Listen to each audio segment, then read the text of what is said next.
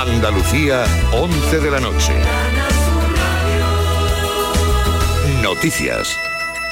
Trabajadores de la empresa municipal de autobuses de Sevilla han denunciado el mal estado en que se encuentran los vehículos después del atropello de 10 personas en el centro de la ciudad. Se trata del tercer accidente en dos semanas debido eh, protagonizado por autobuses municipales en la capital hispalense.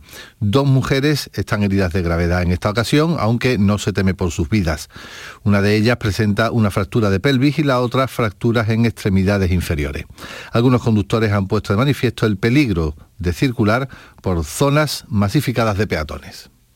Un compañero que es amigo mío personal eh, me ha comentado, hablando con él por teléfono ahora, que él ya lo avisó hace tres meses y le dijeron que estaba equivocado, que eso habría pisado. O sea, un profesional que lleva más de 20 años cogiendo autobuses, le dice un, una persona que lleva años sin lo que es un sindicalista o un jefe de tráfico que lleva años sin coger un autobús, que está equivocado y en vez de pisar el pedal de freno, pisar el acelerador. Me parece muy fuerte, la verdad, ya. Más de un centenar de personas han sido rescatadas en las últimas horas por salvamento marítimo en aguas del Mediterráneo. Algunas de ellas estaban bloqueadas en la isla de Alborán por las malas condiciones meteorológicas. De otra parte, la cumbre del clima que continúa en Madrid ha dedicado este sábado buena parte de su actividad a las consecuencias sanitarias. La contaminación causa 7 millones de muertes en el mundo al año y entre los europeos reduce la esperanza de vida en dos años, según los datos que se han puesto de manifiesto. En España, 16.000 personas mueren prematuramente por causa de la polución, según ha expuesto la ministra de Sanidad en funciones, María Luisa Carcedo. La contaminación atmosférica, especialmente en las ciudades, donde se concentran varias fuentes de emisiones, sobre todo la difusa que tiene que ver con el tráfico, eh, y que eh, digamos que es hora de que intentemos sacar los coches de la ciudad y la devolvamos a las personas. El malagueño Antonio Bandera se ha hecho con el premio al mejor actor de la Academia del Cine Europeo por su interpretación en la película Dolor y Gloria de Pedro Almodóvar. Banderas ya obtuvo en el Festival de Cannes el máximo galardón por este trabajo y el premio del Círculo de Críticos de Cine de Nueva York, que por primera vez lo hacían con una interpretación en una película de habla no inglesa. En cuanto al tiempo, este domingo vamos a tener cielos despejados, salvo algunas nieblas matinales en la mitad occidental, vientos flojos y temperaturas con pocos cambios. A esta hora tenemos 9 grados en Palma del Río, 7 en Grazalema y 11 en Cártava. Buenas noches. En el sorteo del sueldazo del fin de semana celebrado hoy, el número premiado con 5.000 euros al mes durante 20 años y 300.000 euros al contado ha sido 80.356 80356, serie 16. Asimismo, otros cuatro números y series han obtenido cada uno de ellos un sueldazo de 2.000 euros al mes durante 10 años. Puedes consultarlos en juegos11.es. Mañana tienes una nueva oportunidad con el sueldazo del fin de semana. Buenas noches y recuerda, con los sorteos de la 11, la ilusión se cumple. Son las 11 y 3 minutos. Servicios informativos de Canal Sur Radio. Más noticias en una hora y también en RAI y canalsur.es. La noche más hermosa. Misterios, historia, ciencia, crecimiento personal. Tu curiosidad, alguna de las preguntas que te haces y las respuestas que nunca te esperabas, las tienes en la noche más hermosa. En la medianoche del sábado y del domingo, con Pilar Muriel. Canal Sur Radio. Más cerca que nunca.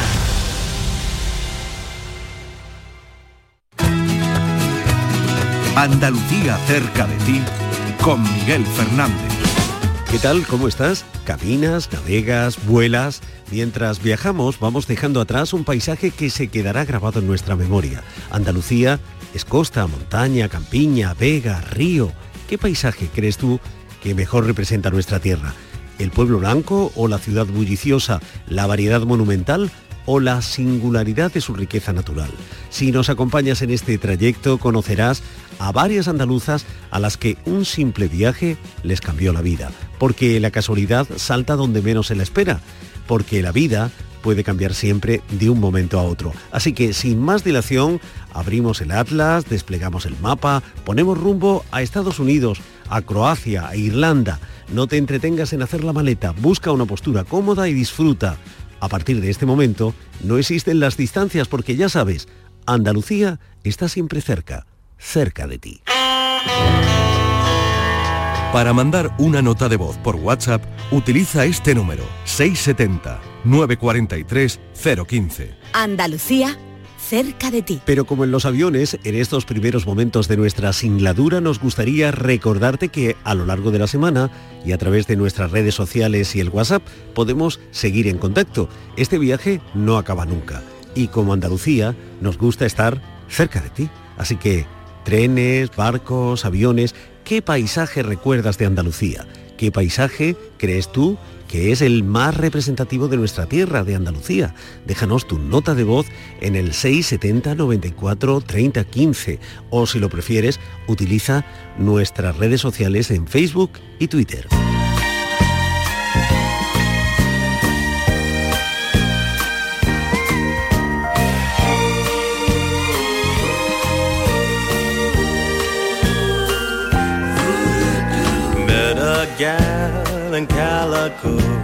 La Expo 92 está en la memoria de todos, aunque Lola seguro que conserva el mejor de los recuerdos.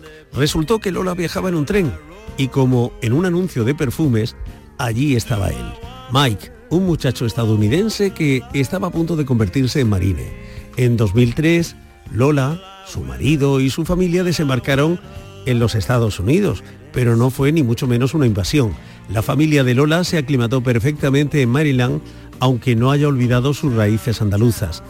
Aunque entre Maryland y Sevilla medie una distancia, la distancia nada poética de 3.700 kilómetros, para Lola Rivera, Andalucía está cerca.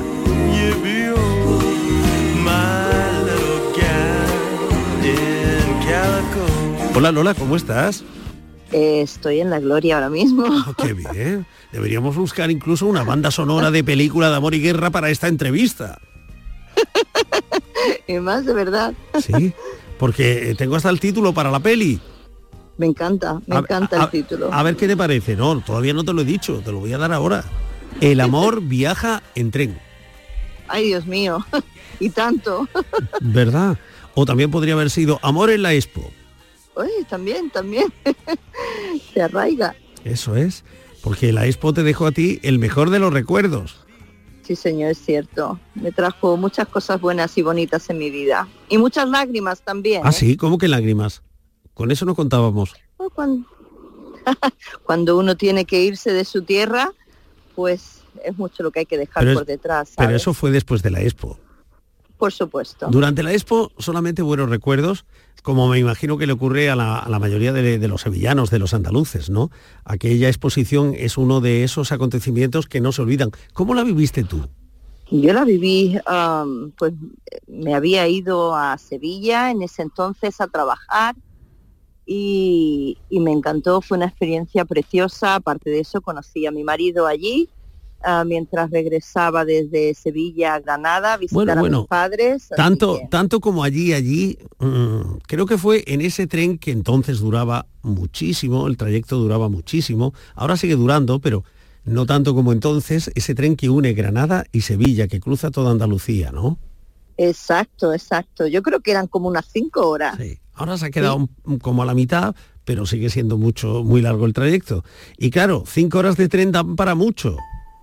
y, para, y tanto, y tanto. Imagínate que yo me monté en el, en el vagón equivocado, casi que perdí el tren ese día y me lo encontré allí sentadito, pasé dos veces y me dijo, "Eh, aquí hay un asiento, te puedo ayudar a poner el equipaje arriba.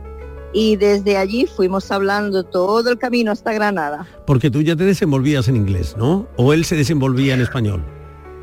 Eh, mm, ambos casos, en ambos casos. Él había terminado su eh, bachillerato, lo que es la carrera, en la licenciatura en español en Estados Unidos y yo pues me desenvolvía, no mucho, pero me desenvolvía en inglés también. O sea que fue más o menos lo que llamamos aquí un chapurreo, ¿no?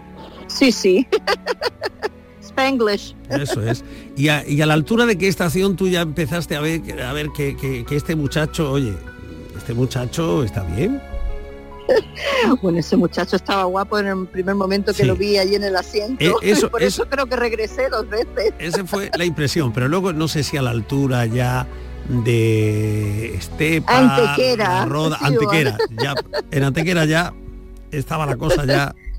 Ay, sí, es verdad que dije, uy, este, este me gusta. Tanto que me gustaba que le di mi teléfono, le di mi dirección, así que me gustaba, ¿eh?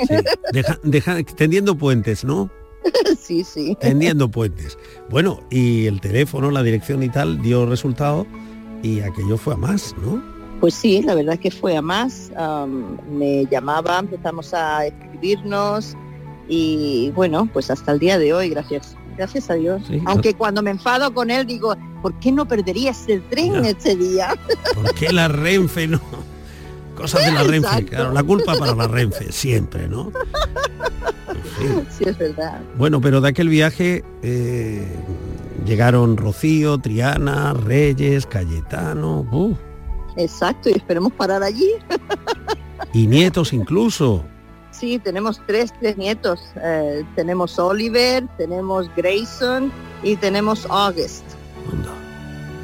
Y todo esto además eh, se vio animado porque en el verano de 2003 llegó la carta y dijeron nada, que, os tenéis que marchar, que reclamamos los servicios de Mike en Maryland. Exacto, así fue. Muy triste. ¿Sí? ¿Te pareció triste? Me pareció triste, fue una aventura, bueno, ahora no me arrepiento de nada, absolutamente de lo que he vivido, pero en aquel entonces fue muy triste porque era la primera vez que me iba alejar de mi familia, de mis padres, de mis hermanos, de mis abuelas y, de mi tierra. Así que yo, claro, uno se va y uno se piensa que se va para no volver. Pero repasando lo que ha sido tu, tu, trayectoria desde entonces, yo no sé dónde hay lugar para la tristeza, porque aparte de, esos cuatro hijos, aparte de esos nietos, aparte de la labor social que desarrollas en tu comunidad, eh, tienes una licenciatura en ciencias sociales, un máster en psicología y unos cuantos libros de poesía, que se dice pronto. También, también es cierto. He tenido, he tenido mis altos y bajos, pero he logrado muchísimo. Estados Unidos ha sido un país muy bueno para mí, me ha dado muchas oportunidades y me ha enseñado mucho, mucho de lo que de lo que yo no sabía ni siquiera de mí. ¿Y la poesía ayuda a saber de uno? Eh, la poesía, mm, tengo cuatro libros escritos. Oye, ¿y cuáles son los títulos de esos libros? Vamos a aprovechar, ¿no? Para la radio, para hacer promoción. sí, Recóndito Amor fue el primer libro. ese fue editado en Dos Hermanas, Sevilla, el segundo libro, Manuscritos de una Nereida, ese fue editado en el 2002 en, um, en Motril, por el Ayuntamiento de Motril, en Granada. Y el tercer libro, A pie del desván, ese fue publicado en Estados Unidos en el 2008, a final del 2008, pero ha sido recientemente publicado en Salobreña Em, y el último, que le tengo muchísimo cariño. Bueno, digamos el más reciente. Vamos a decir el más reciente. A mí eso del último. El más reciente. El más reciente. Ese es agridulce y, me encanta. Me encanta el título, me encanta el contenido. Um, tiene mucho de mí, mucho de muchas vivencias personales y de amistades y de gente a la que quiero muchísimo así que me, encanta, porque, me encanta. Porque Lola, para ti la poesía es experiencia. Para mí la poesía es experiencia, es un recuerdo, es un beso que nunca se ha llegado a dar o el beso que falta, um, es, un modo de comunicarme que, no lo puedo encontrar um, cara a cara con alguien. Lola, ¿y cómo se vive en una base militar? Bueno, ahora mismo ya no vivo en una base militar, mi marido. No, pero has vivido en Rota. Has vivido en Rota, por ejemplo, ¿no? Rota, sí, vivimos en Rota por nueve años, creo que fue. Claro, y, en Maryland creo que también has vivido en una base, ¿no? Sí, en Maryland vivimos en una base por tres años, luego nos mudamos a Georgia, estuvimos allí nueve años y luego regresamos a Maryland porque nos gustaba tanto y allí seguimos, pero ya no vivimos en una base militar, pero son, es una, una vida bastante, bastante familiar porque todos los militares, las familias están todos lejos y llegas a hacer familia allí. Encuentra uno la familia allí entre, entre los vecinos, entre las comunidades religiosas, en, es, es muy bonita la vida. Y, la echo de menos, ¿eh?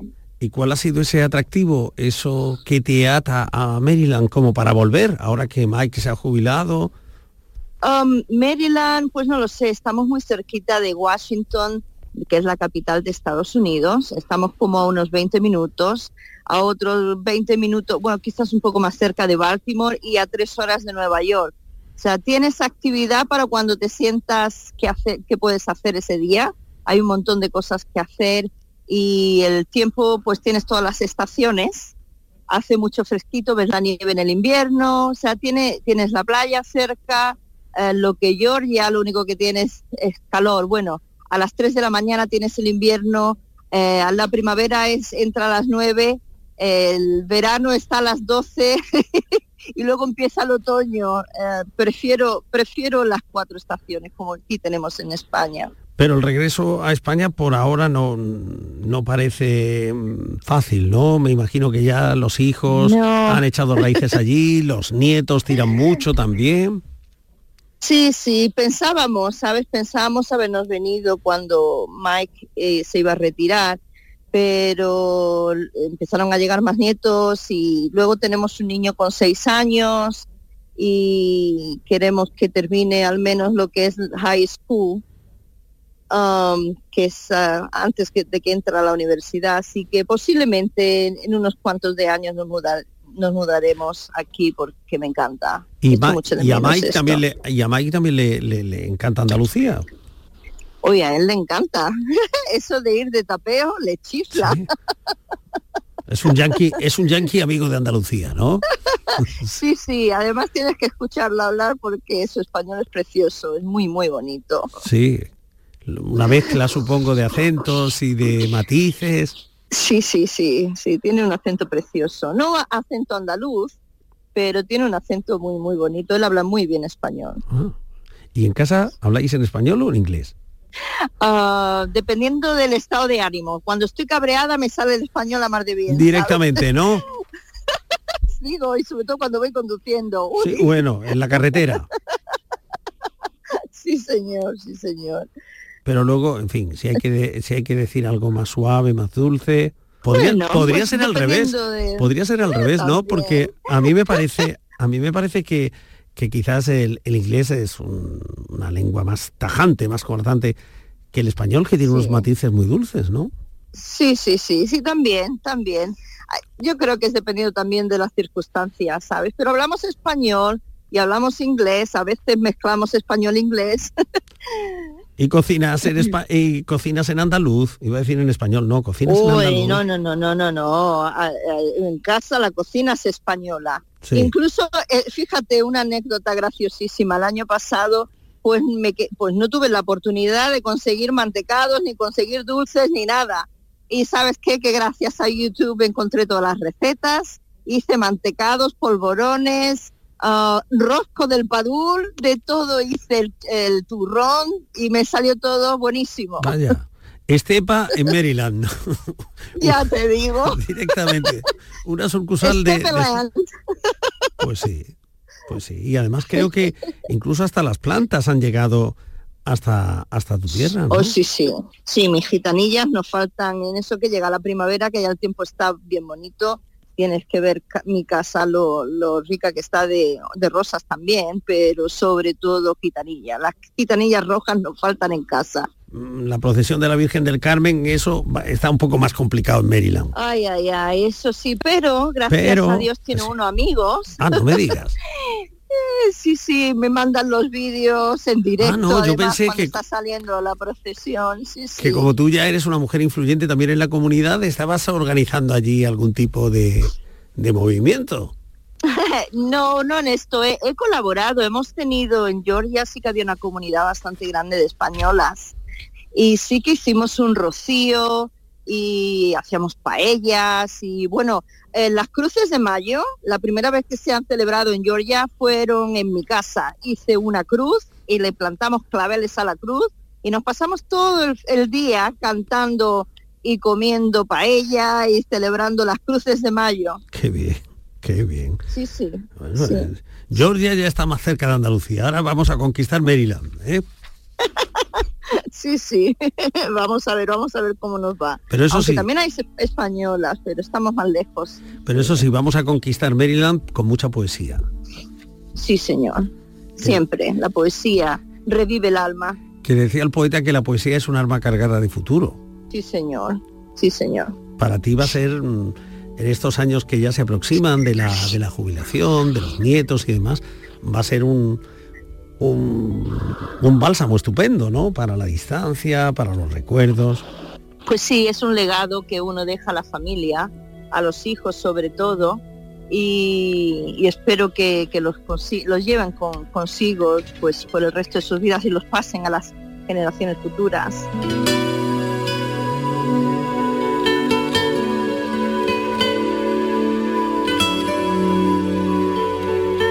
Este poema se titula Agrio y es um, uno de los poemas incluidos en mi poemario Agridulce y se lo dedico a toda Andalucía. Algunos besos tienen sabor agrio y amargo, como el bocado de un membrillo en flor. Algunas miradas son frías y distantes, como el viajante que posa distraído en la butaca de un fétido autobús de línea. Algunas caricias desgarran la piel, mientras otras se sienten frías y fugaces, como un rayo de luz en el óleo translúcido de un lienzo. Ya no saben a dulce almíbar tus besos amelocotonados, su amargo sabor regurgita en mi alma con decadente acidez.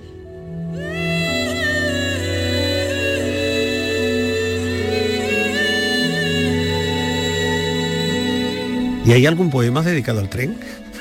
Al tren, pues sí.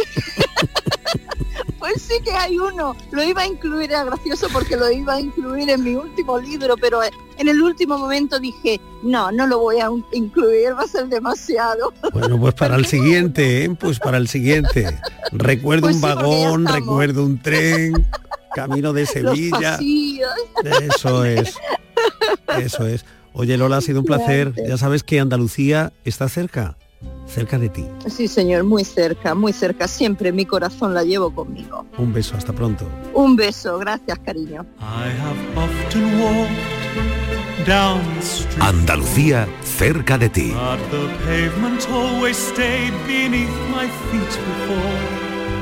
All at once am I several stories high, knowing I'm on the street where you live. Un tren cambió la vida de Lola y a María el mar y sus secretos la llevó muy lejos. En tren, sobre un barco, en avión, ¿qué paisaje recuerdas de Andalucía? ¿Qué paisaje crees tú que es el más representativo de nuestra tierra? Me gusta la Sierra de Cazorla.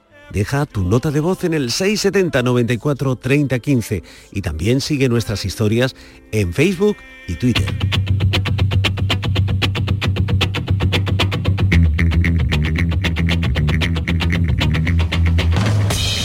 A veces, cuando se sumerge en las aguas del Mediterráneo, María recuerda su tierra, o mejor dicho, el Atlántico. A fin de cuentas, en el lugar de donde procede María, las aguas del Mediterráneo y las del Atlántico están tan cercanas que de alguna forma se confunden. María es bióloga, pero trabaja bajo el agua, a 21 horas de coche desde su casa en Aracena. Bajo el agua, María ha descubierto en Cerdeña paisajes inolvidables, pero también el amor y cada vez que se sumerge, envuelta por las olas y las mareas, María sabe que Andalucía está cerca.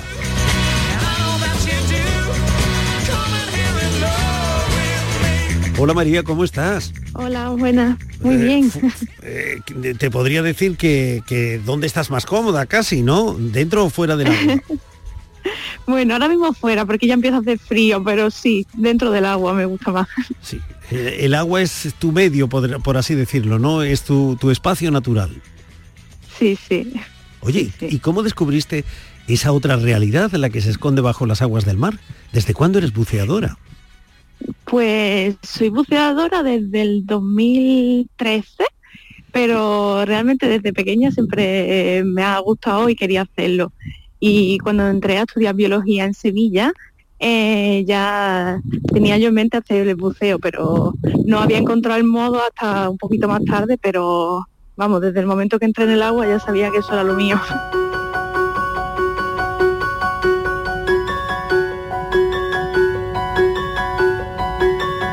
Y ese primer contacto, ese momento en el que tú dijiste el buceo es lo mío, ¿dónde se produjo?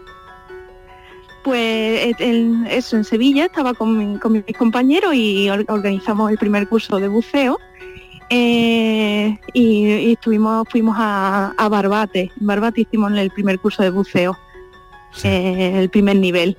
Y luego ya a partir de ahí, pues ya cada vez que podía iba a bucear y, bueno, al final he hecho que mi trabajo sea bucear. Bucear.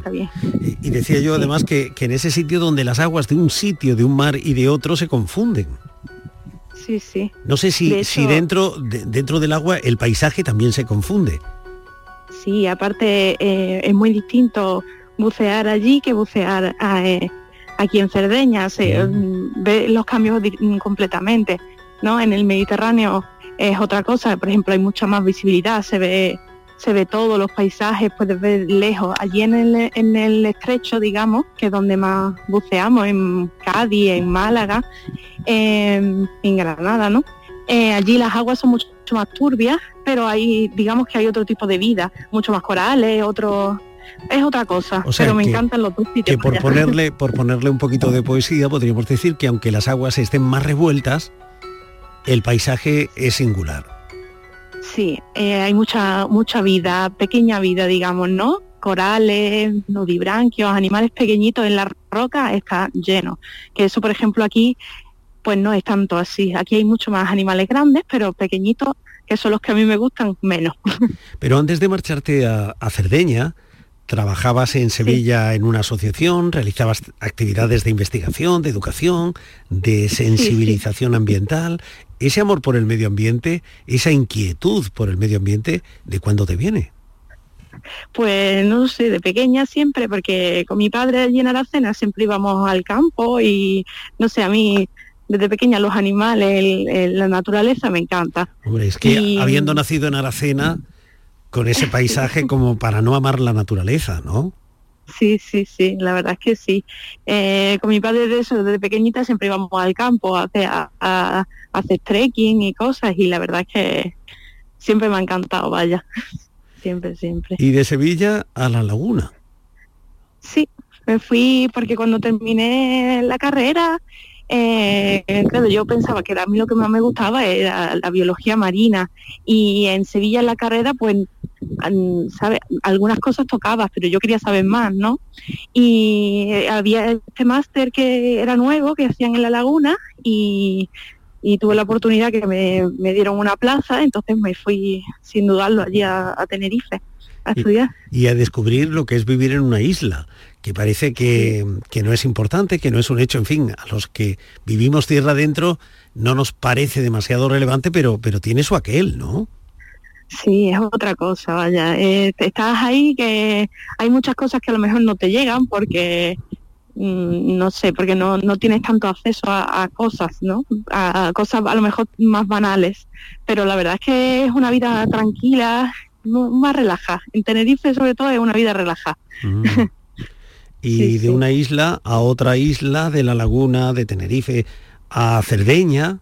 ¿Cómo es tu vida ahí? Pues sí, me fui porque eso estaba, como trabajaba en Sevilla, en esta asociación, trabajaba con la, en un proyecto que es Posimed, de la Posidonia oceánica, que es una planta endémica del Mediterráneo, quiere decir que solo, solo existe en el Mediterráneo, ¿no? Y, y estudiábamos esta, esta planta con ayuda de voluntarios, entonces formábamos a los voluntarios, le hacíamos sensibilización con estos voluntarios y luego íbamos al agua con estos voluntarios que eran todos buceadores, obviamente, y entonces hacíamos el muestreo de, estas plantas para, para conocer su estado de salud.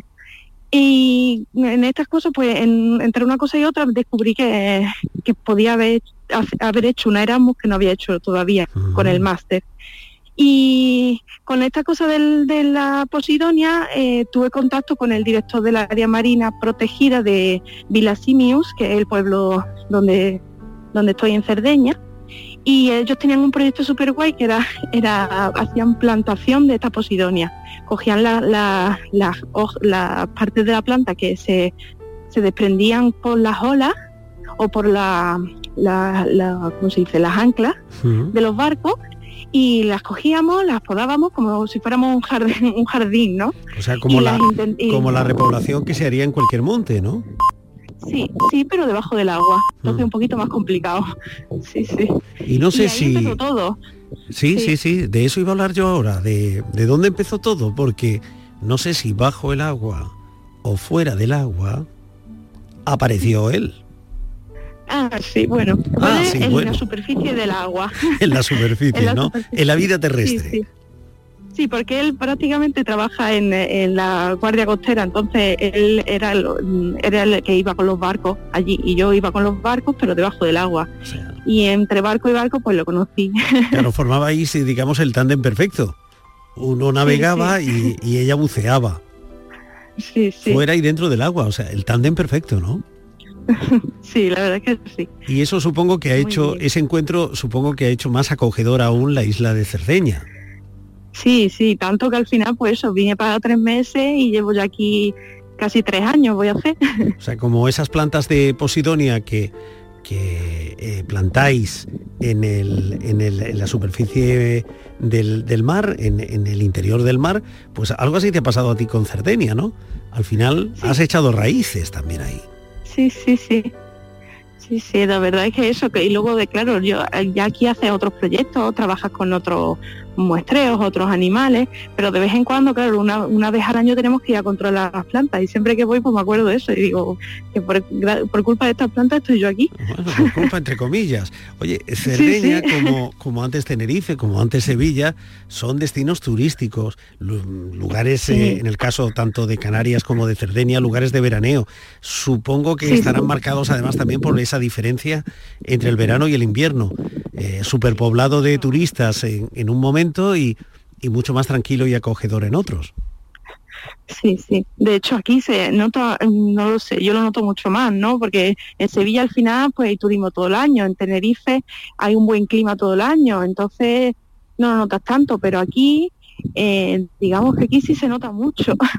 y en, en verano está lleno de gente, eh, mucha, mucha gente extranjeros, muchos italianos que vienen de la península Y, pero en invierno, cuando llega octubre, empieza a hacer frío, las primeras lluvias, desaparece todo, incluso tanto que, cierran muchos restaurantes, cierran muchos locales y entonces al final mm, te quedan pocos sitios para salir, pocos sitios, pocas cosas que hacer, ¿sabes? Solo si no vas a la ciudad, yo aquí en el pueblo, poco al campo. La presencia de los turistas, la presencia de los turistas, la presencia del turismo se nota para bien y no sé si para mal también.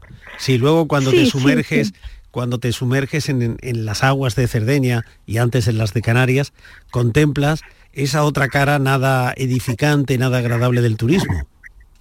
Sí, exacto. Sobre todo aquí, sobre todo hay mucho turismo de mm, gente con barcos, ¿no? Con yates, con veleros y, y Vilacimios es un pueblo que, tiene unas playas y unas aguas, un color súper bonito. Entonces vienen tantísimos y la verdad es que muchas veces estás tú buceando, que tienes que hacer muestreos, historias y escuchas los barcos que pasan por encima y no es, no es muy muy agradable, te da un poquillo de, respeto, ¿no? Y lo que Pero claro, hay que, lo que se intenta en el área marina es tener un, equilibrio entre el turismo y la conservación del ambiente. Y lo que se nos queda, y lo que no, se nos queda en el mar, ¿eh? que nos estamos acostumbrando, no sé si insensibilizando también a ver determinadas imágenes con lo que encontráis cada vez que os sumergéis.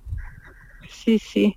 De hecho, muchas veces te ves hasta, no sé, pulpos que normalmente tienen su casita, ¿no? Que se hacen su casita con las piedras, se meten dentro. Muchas veces te lo encuentras en botes de cristal, que te encuentras debajo del agua, y esa a lo mejor es la casita de un pulpo, y dices tú, macho. Al final la, vida cambia y cambia en un modo muy feo, ¿sabes? Porque te encuentras de todo debajo del agua, pero te, puedo contar muchas cosas, vaya. Si estamos, si estamos alterando el paisaje terrestre, mm, no digamos nada del paisaje marítimo, ¿no? Exacto, y el problema, el problema es que como no se ve, la gente no, no piensa que es un problema, no piensa que, el, mar siempre está ahí, ¿no? Y que tú puedes tirar cosas y que ah, no pasa nada, ¿no? Porque tanto, el mar es muy grande, pero si buceas y te metes debajo del agua, que al final no es que veas mucha parte del agua, porque el océano es inmenso, pero lo, poco que ves está contaminado, está lleno de, de, basuras, de plásticos sobre todo, ¿no? Y, no, es un problema bastante grande que no somos conscientes porque yo creo que porque no lo vemos. Mm. Y no sé. Y, el océano al final es la cosa más importante porque gracias al océano nosotros existimos. Eso es, eso es. De allí vino la vida y, habría que conservarlo, ¿no? Para que la vida pudiera pudiera pudiera mantenerse, ¿no? Bueno, y, de hecho la conservación no es una cosa mm, es una cosa un poco egoísta del humano, porque estamos conservando el ambiente no por el ambiente, sino para nosotros poder continuar a vivir en el ambiente, porque la naturaleza se puede regenerada de sol, sola, ¿no? La cosa es que lo hacemos egoístamente para nosotros poder continuar a vivir. Bueno, vamos, a volver a la tierra, vamos a volver a la tierra. Oye, a tu casa en Cerdeña, ¿se parece en algo a, tu casa en Aracena? Bueno, se parece, mm, sí, bueno, pero yo lo que te hablo pues, del campo, ¿no? Al final la vegetación mediterránea es, muy parecida y, la verdad es que sí, pero se echan de menos cosas. ¿Cómo qué? Venga, capítulo. Como el jamón, el jamón. Yo que, yo que pensaba que a través de la radio te íbamos a, no sé, a, poderte devolver algo que eches de menos y no. El jamón todavía, no ah, se ha todavía no se ha encontrado la forma de cortarlo tan finito que quepa en una onda radiofónica y llegue hasta. No, todavía no. Eso no puedo enviarte. por lo menos me lo traigo, eso me lo traigo eso yo. te traes. ¿Y qué más cosas te traes de, de Aracena? Pues sobre todo eso, el jamón, lomo, todos los envasados, eso me los traigo siempre que puedo. ¿Y, cómo, ¿y cómo lo reciben ahí en Cerdeña? Bueno, bien y mal, ¿sabes? Bueno, mal no, pero por ejemplo, mi chico sí lo, agradece muchísimo, vamos, de hecho mucho más que yo. Pero hay la gente, aquí hay también hay mucha cultura de, de embutido y de jamón, entonces mucho es como, ah, como que si estuviéramos en, en guerra, ¿no? De cuál es el jamón más bueno. Pero obviamente el nuestro es más bueno. Aquel, será bueno y, el nuestro también es bueno. Porque a ver, si tuviéramos que pedir allí en Cerdeña algo de embutido, ¿qué pediríamos? Pues aquí la salchicha, que pero es distinta, es como un, salami.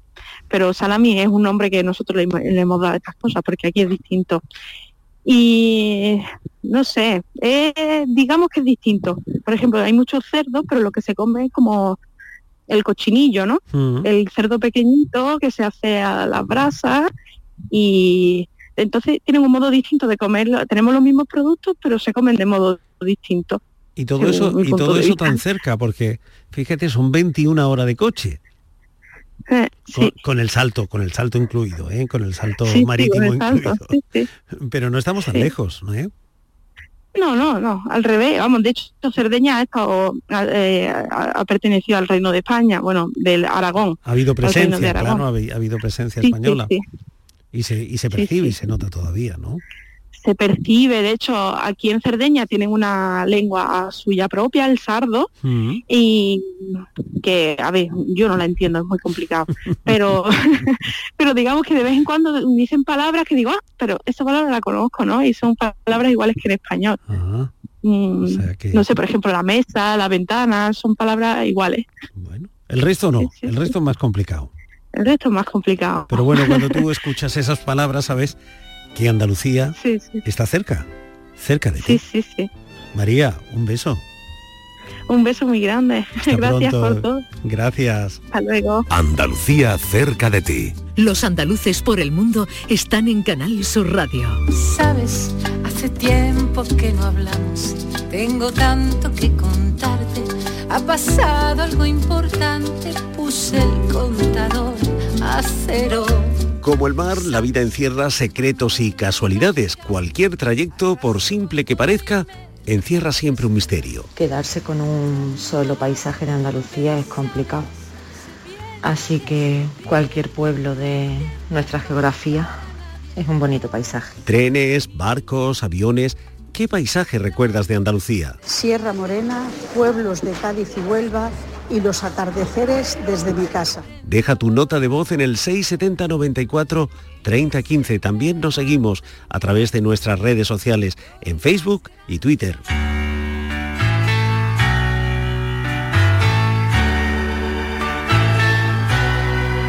Andalucía, cerca de ti.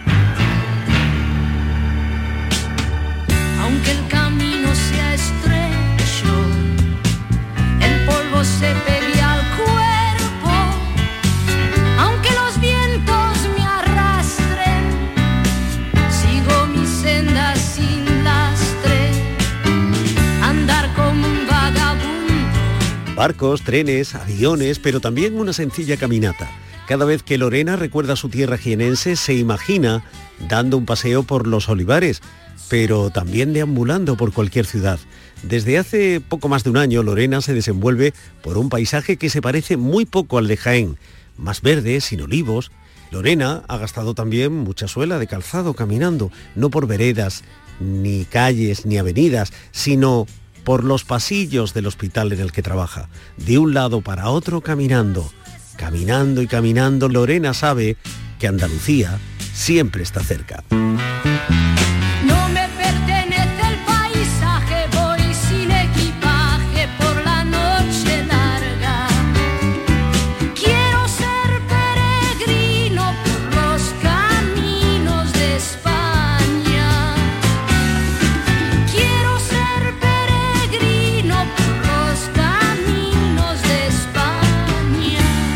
Hola Lorena, ¿cómo estás? Bien, bien, estamos bien, ¿qué tal? No sé si es una impresión mía, pero qué largos son los pasillos de un hospital, ¿no?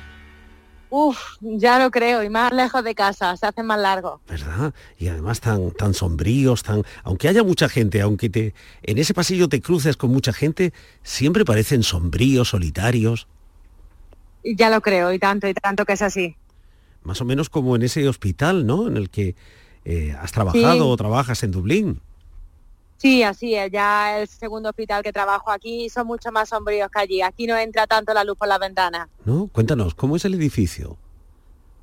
Pues mira, es un edificio muy grande, podemos imaginarnos el tamaño de hospitales públicos de una Andalucía, como un San Agustín o quizá alguno de los hospitales públicos de Jaén.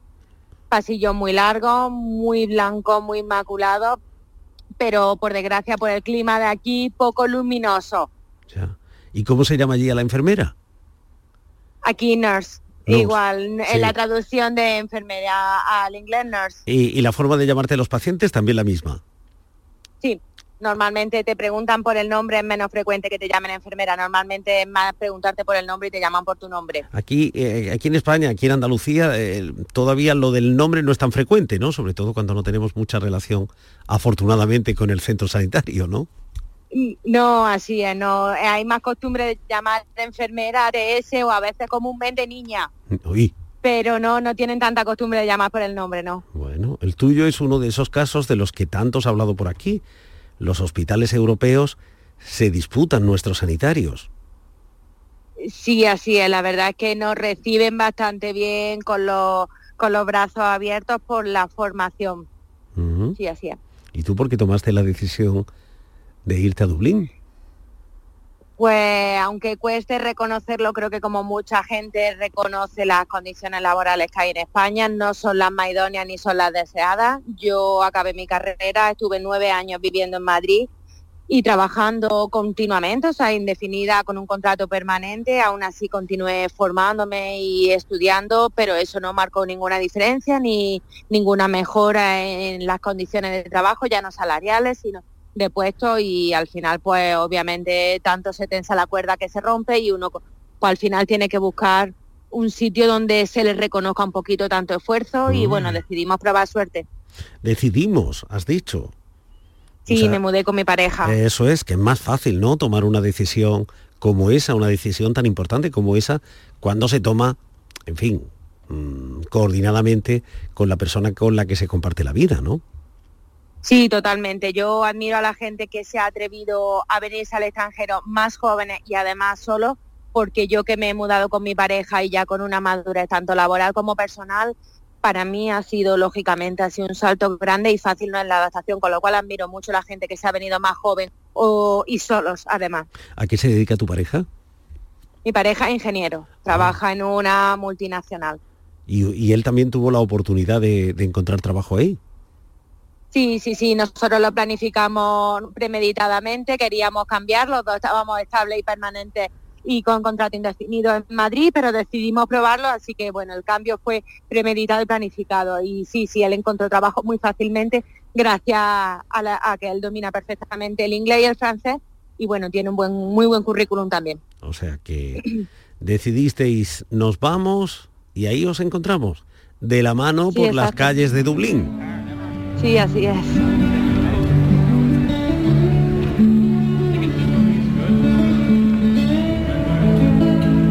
¿Y os adaptasteis con facilidad a, esa ciudad? Bueno, si te adaptas con facilidad, si sabes a dónde vienes. Muchas veces creo que el error es que nos vamos a la aventura y sabemos muy poquito del país que vamos. No es lo mismo viajar como turista que viajar para mudarse a un país. Aún así, hasta que entiendes la cultura, una vez que lo entiendes, es fácil adaptarse, pero tienes que entenderlo. Si te vienes de un Madrid creyendo que esto es un mini Madrid, estás muy equivocado. La cultura, por ejemplo, de aquí tienes que entender algunas cosas, siguen pensando como las pensarían nuestros abuelos. O sea, culturalmente es como una mente culturalmente muy atrasada, pero que de pronto se están modernizando a pasos de gigantes. Entonces, hay situaciones contradictorias, sí. O sea que un, no es un mini Madrid, tampoco un mini Linares. No, tampoco un mini Linares, cierto. Eh, Aquí hay más oportunidades, desafortunadamente, que las que podríamos encontrar en Linares. Bueno, pero como yo cono- no conozco Dublín, parecía inevitable eh, hablar contigo y no hacer referencia a los pubs, a las tabernas, a la cerveza, al tópico en definitiva, ¿no? Sí, así es.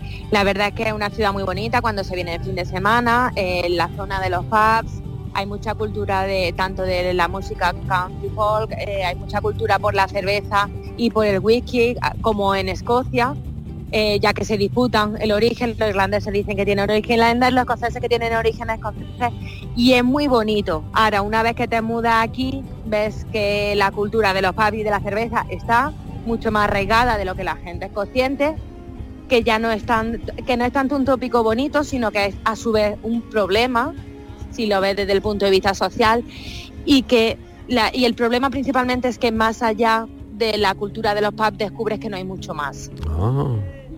Vaya. Entonces sales, vas a pub, pero cuando ya has ido a pub o a 10 pub o 10 fines de semana, Pero tú tendrás, se te queda un puerto de... tú tendrás alguno favorito, ¿no?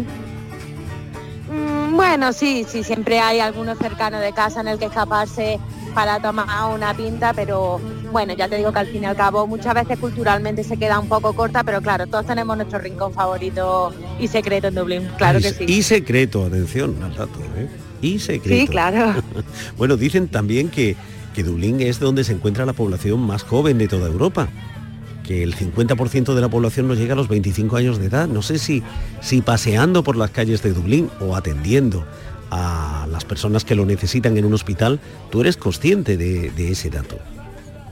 Sí, la verdad que afortunadamente, aunque tienen un problema de gran envejecimiento de la población debido a las medidas que han tomado y a la promoción de que se muden aquí tantísima gente internacional de otros países, la población se está rejuveneciendo, así como todavía se mantiene un status quo de ser madre muy joven, de muchas adolescentes con muchos hijos y demasiado jóvenes, eso se está perpetuando a la vez que se está promocionando que venga gente internacional, con lo cual eso está favoreciendo que la población se esté rejuveneciendo porque la verdad es que hasta hace bien poquito tiempo tenían un problema de envejecimiento de la población. Pero bueno, debido a todas las oportunidades laborales que hay ahora, eso se está solucionando. Oye, los dublineses tienen fama de tener carácter- un carácter muy cordial, muy amable. No sé si estás de acuerdo. Eh, sí que es cierto en las mujeres, es un carácter cordial, amable. Podemos imaginarnos el carácter de cuando nuestras abuelas eran jóvenes, ese carácter muy dulce, muy de madrecita. Los chicos también tienden a ser educados por lo general y durante el día. Sí, así es. ¿Y la cocina irlandesa te tienta? No, no. Hay algunas cosas típicas, pero no creo que sea un gran atractivo y creo que esto es un Para punto una buena cocinera como todos tú. los internacionales. Sí, sobre todo No, si- no, no, no creo que sea nada que sea llamativo para la gente internacional. Sobre todo porque dicen que tú eres buena cocinera, así que no te tienta nada. Bueno, me defiendo, me defiendo, ahí vamos, mejorando cada día. Oye, ¿cómo es un día en vuestra vida? ¿Qué hacéis? Pues mira, yo normalmente cuando trabajo entro a trabajar a las siete y media de la mañana, con lo cual me despierto muy tempranito, a las seis, recordemos que aquí es una hora menos, y me levanto como a las seis, a las siete llego a mi trabajo y a las siete y media estoy empezando el turno, salgo como a las ocho y media, nueve menos cuarto, y nada, vuelta a casa, los días de trabajo tampoco dan para mucho más. Eh, al ser turno de 12, 12 horas reconocidas, 13 horas en realidad, eh, solo se trabaja tres o algunas semanas cuatro días, con lo cual el resto de días pues lo utiliza para hacer recados, claro, arreglar la casa, ir al gimnasio y un poco estar la vida más tranquila. Pero y luego 13 cada horas- cuatro o cinco semanas una semana de noches. Pero 13 horas son 13 horas, ¿eh? Uy, sí, claro. Obviamente, una tras otra hasta contar las 13, se hace larguillo a veces. Y en un hospital. Sí, así es. Y en un hospital, yo estoy en una unidad que pertenece a, a la UCI, a un servicio crítico, digamos que estaría en los menos graves de, de la UCI, se llama unidad de alta dependencia. Y bueno, está completamente cerrada como en una burbuja, todo es luz natural y a veces cuesta un poco ubicarse en el momento del día en el que estás, más en invierno que entras de noche y sales de noche. Sales de noche, claro. Oye, ¿se puede decir que estáis echando raíces en, en Irlanda, Lorena? Uh, no, no lo creo que va, que va. Estamos ya planeando el siguiente movimiento. Irlanda está muy bien para salir de España como trampolín para la primera salida de España, pero no es recomendable para quedarse. A, a poco que busques algo más, se te queda muy cortito enseguida. Entonces está muy bien para aprender el idioma, para empezar el currículum de forma, o sea, la parte internacional del currículum y para moverse al siguiente escalón. Es lo que yo recomiendo. ¿Y qué relación mantienes con Andalucía? Bueno, yo Andalucía, lógicamente, aunque hubiera podido elegir en otra comunidad, nacer en otra comunidad, siempre me hubiera gustado. Yo soy muy, muy andaluza y lo llevo por bandera. Lógicamente, echo mucho de menos mi tierra, me da mucha pena que la falta de oportunidades haga que todos emigremos.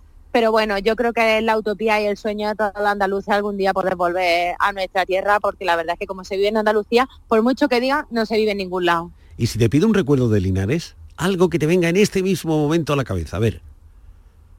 De Linares, mi familia, las navidades con mi familia, que además estoy deseando que lleguen ya. Sí, Sí, sí, sí, para volver a casa con ellos. sí, como el turrón.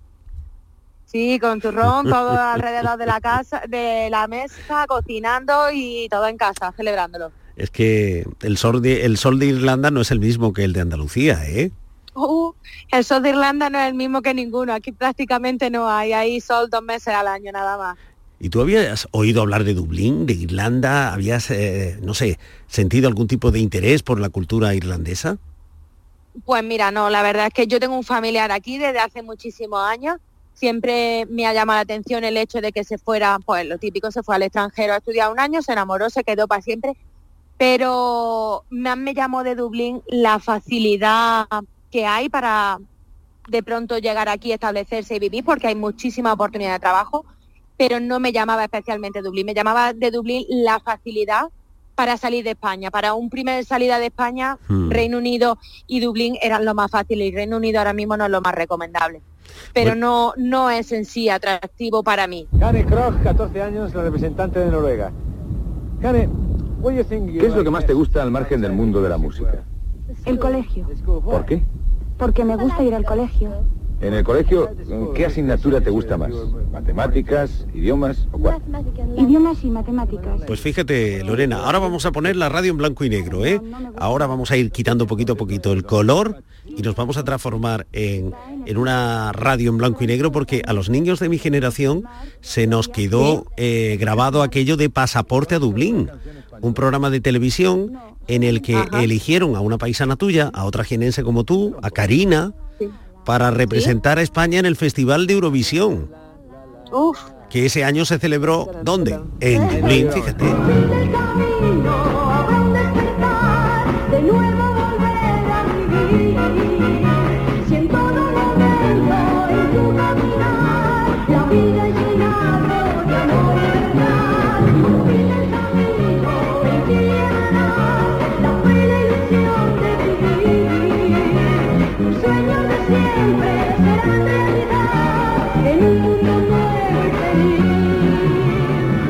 Anda, pues, eh, pues ha llovido un poco, sí, ha llovido.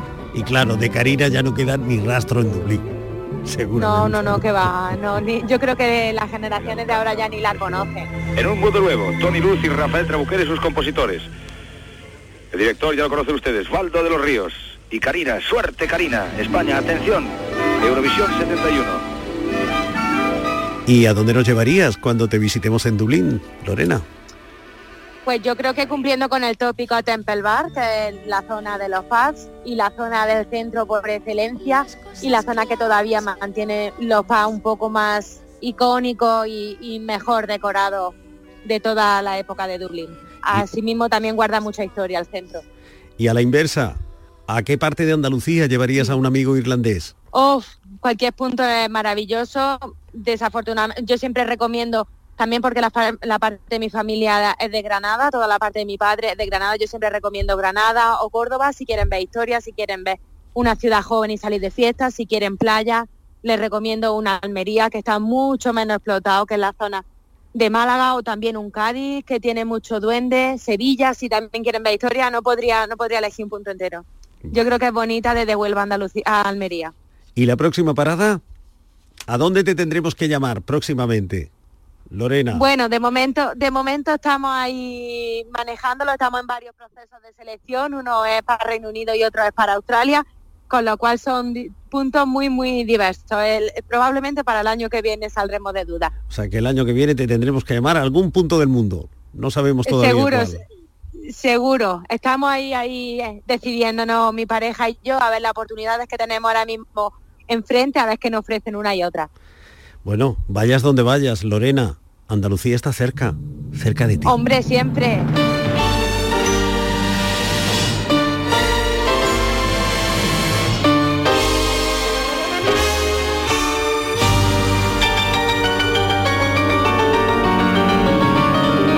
Para mandar una nota de voz por WhatsApp, utiliza este número 670 943 015. Andalucía, cerca de ti.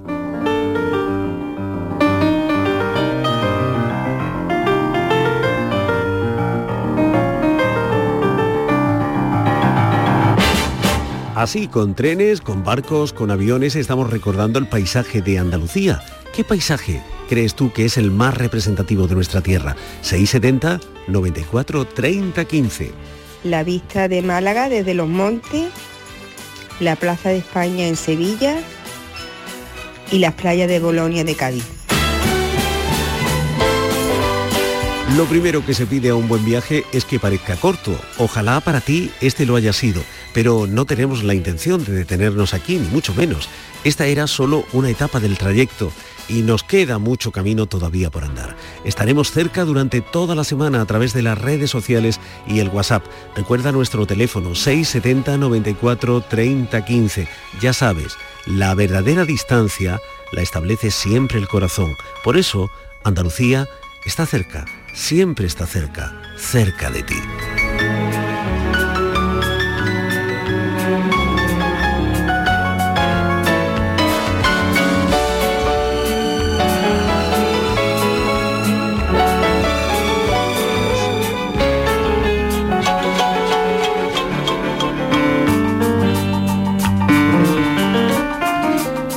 Mm-hmm.